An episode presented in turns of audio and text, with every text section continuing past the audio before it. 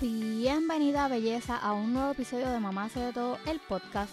Por aquí Wildane es quien te habla, feliz, contenta y agradecida por un nuevo día para poder seguir emprendiendo y estar un paso más cerca de mis sueños. ¿Y tú? ¿Estás lista? Pues vamos allá.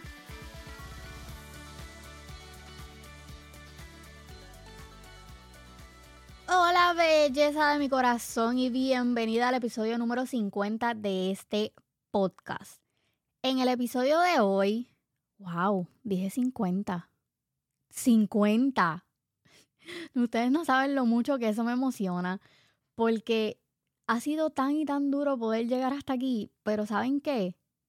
Yo lo hago feliz porque para mí es súper importante. Cada vez que sale un episodio de Mamá hace de todo, para mí es un logro porque es súper importante para mí poder seguir llevándoles a ustedes toda la información, educación, tips, herramientas, storytelling y todo eso que ustedes encuentran en el podcast de Mamá hace de todo. Anyway, la cuestión es que eh, este episodio en particular a mí me emociona muchísimo porque Mamá hace de todo el podcast ya cuenta con su primer sponsor oficial.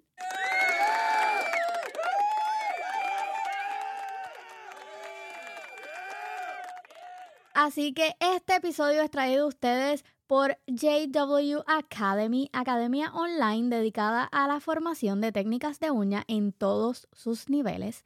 Si te apasiona el mundo del nail art, te voy a dejar la información en las notas del programa.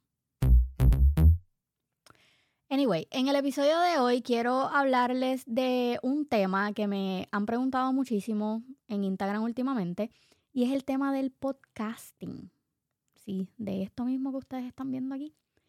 Es uno de los temas que yo más amo y que llevo aprendiendo desde el 2018 con pues diferentes pros en el tema que me han mentoreado desde pues el más o menos sí, desde mediados del 2018. Y pues este podcast lleva un poco más de un año de manera ininterrumpida al aire. Y como les dije al comienzo de este episodio, para mí es un logro que voy a celebrar todo el tiempo. Antes de comenzar con esto, disclaimer alert. Todas las expresiones hechas en este podcast son opiniones, experiencias y sentir de esta servidora Wildanet y no me hago responsable de las changuitas. Dicho esto, continuemos. Cuando comencé con mi primer podcast, que pues ya les dije que yo comencé con la educación por allá por el 2018, antes de la pandemia, y comencé tomando un curso con una super podcaster de Puerto Rico y me decidí a lanzarme. ¿Qué pasa? En ese primer eh, podcast, ese primer proyecto que yo hice, lo hice hablando del tema del ADHD. Para quienes son un poco más viejitas en mi comunidad, y me siguen por allá por Instagram saben que es uno de los temas que me apasiona y que amo. En ese podcast llegué más o menos como a los 20 episodios, pero no era lo que yo me quería dedicar completamente. O sea, amaba el tema. Yo amo el tema del ADHD. Es uno de los temas que más conocimiento tengo, aparte de, de la ansiedad y la depresión todo lo que tiene que ver con ADHD, o sea, sus tipos, marcadores, estrategias, todo ese tipo de cosas, es un tema que yo amo eh, para las que, ¿verdad?, son nuevas aquí. Yo tengo déficit de atención o ADHD de tipo eh, imperactivo y mis hijos, eh, Nayeli y Gian específicamente, tienen ADHD de tipo 3, pero no vamos a hablar de ADHD aquí. La cuestión fue que yo quería crear un podcast, pero tenía las ganas, no tenía la estrategia montada. No sé si, no sé si me sigues. La cuestión es que yo quería hacer un podcast y como que ese fue el primer tema que se me vino a la mente y yo zumbé. ¿Qué pasa? Después de los 20 episodios, yo me comencé a dar cuenta que no era realmente lo que yo quería hacer. Y fue bien complicado, porque ya yo había establecido una muy buena comunidad alrededor de ese tema y había muchas mamás que estaban pendientes al podcast porque les gustaba la información, ya sea que ellas padecieran de, de ADHD o que tuvieran algún, ¿verdad? Uno de sus niños o algún familiar o alguien cercano fueran maestras. Era información que realmente era bastante robusta en cuanto al déficit de atención, que es algo que no se habla, que no vas a conseguir eh, información en español. Pero no era lo que yo quería hacer. So, luego de esos 20 episodios, yo decido eliminar el podcast y tomarme un tiempo para poder cambiar mi mentalidad. ¿Por qué?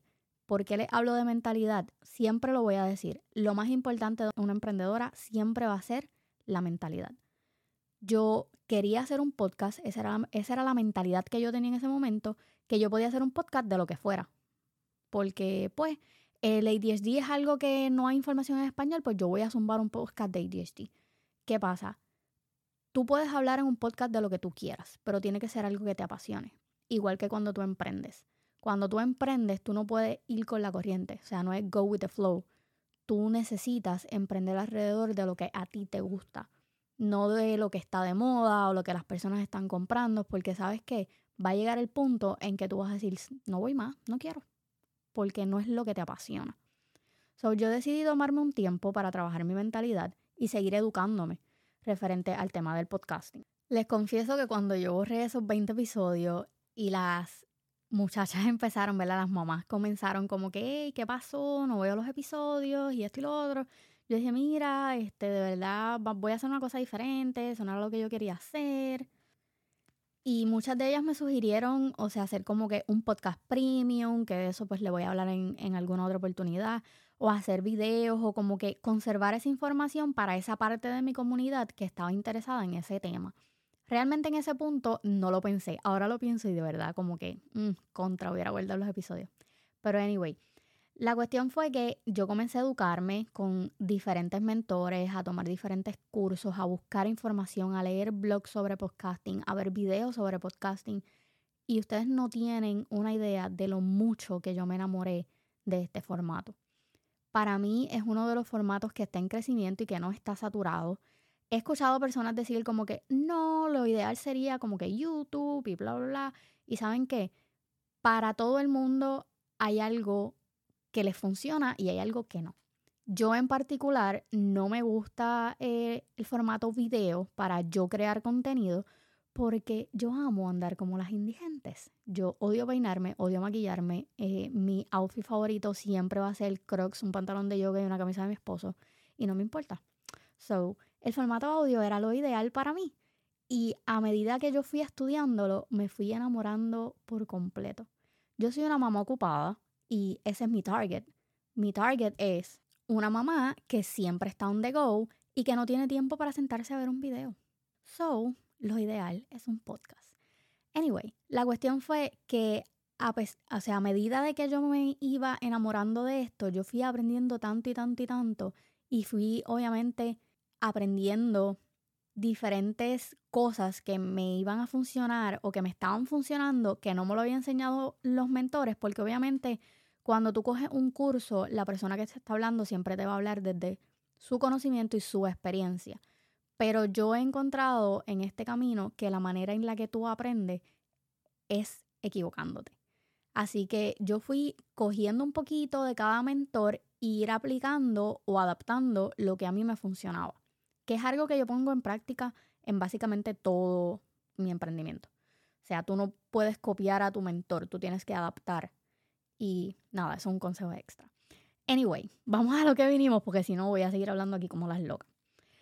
Eh, la cuestión fue que, ¿verdad? Esta última semana, desde, no sé, desde que yo empecé, como hace dos semanas, que empecé a hablar un poco más abiertamente del podcast, no de, no de mi podcast, del podcasting en general, empecé a recibir mensajes con preguntas de personas que estaban interesadas. Por ahí una que otra que me está escuchando sabe que le he hecho acercamientos a personas en mi comunidad a decirles, hey, tú deberías de hacer un podcast porque el tema o el contenido que tú traes es algo de que no se ha tocado, no se habla o no hay información en español. O sea, hay mucho, hay, hay muchos podcasts, pero hay pocos podcasts especializados en temas como por ejemplo el homeschooling. No hay podcast en español de homeschooling. Ahora sí, dos de mis amiguitas se zumbaron, pero no había en un momento dado. No hay un podcast hablando de sexualidad abiertamente, por lo menos en español, lo que yo haya descubierto. No hay un podcast hablando de DSD en español. Sí los hay en inglés, pero no los hay en español. Y así hay muchísimos otros temas, así que si tú eres experta en alguna de esas áreas, mi amor, tenemos que hablar. Anyway, consejo número uno, no te compliques. Esto es lo más que he visto en las preguntas que me han hecho en mi Instagram. Complicarse. Siempre me dicen, es que yo no tengo el equipo, es que yo no tengo micrófono, es que yo no tengo computadora, es que yo no tengo esto, es que yo no tengo lo otro. Mi corazón de melón solamente necesitas el teléfono. O sea, si tú no tienes nada de budget, absolutamente nada, y no tienes computadora, puedes usar el teléfono. Hay aplicaciones que te permiten hacerlo. Eso yo lo voy a, lo voy a ir compartiendo más adelante. Puede ser que en un episodio, puede ser que en mi Instagram, eso tiene que estar pendiente. Pero tú no necesitas ser ni experta en editar, no necesitas tener el micrófono más caro, no necesitas tener una consola, no necesitas tener el super programazo de editar, solamente necesitas organizarte y tu teléfono, nada más. Si tienes algo de budget, pero bien limitado, en las notas del programa te voy a dar dos de mis micrófonos favoritos que yo amo y adoro para grabar Puede ser desde tu computadora o desde tu celular. Lo puedes usar para either way. Consejo número dos. Decide a quién le vas a hablar. Si hay podcasts que son variados, por ejemplo, yo puedo hablar de muchos temas diferentes, pero si ustedes se dan cuenta, todos mis temas siempre van alrededor de la maternidad. O sea, puedes hablar de todo, pero no le puedes hablar a todo el mundo. No puedes hablar como el papagayo no mi corazón de melón. Necesitas saber a quién le vas a hablar. Para eso yo te recomiendo que hagas una lista de los temas que tú dominas y los subtemas. Ejemplo, si quieres hablarle a las madres, como hago yo, que es un tema súper, súper, súper abierto, busca un subtema dentro de la maternidad.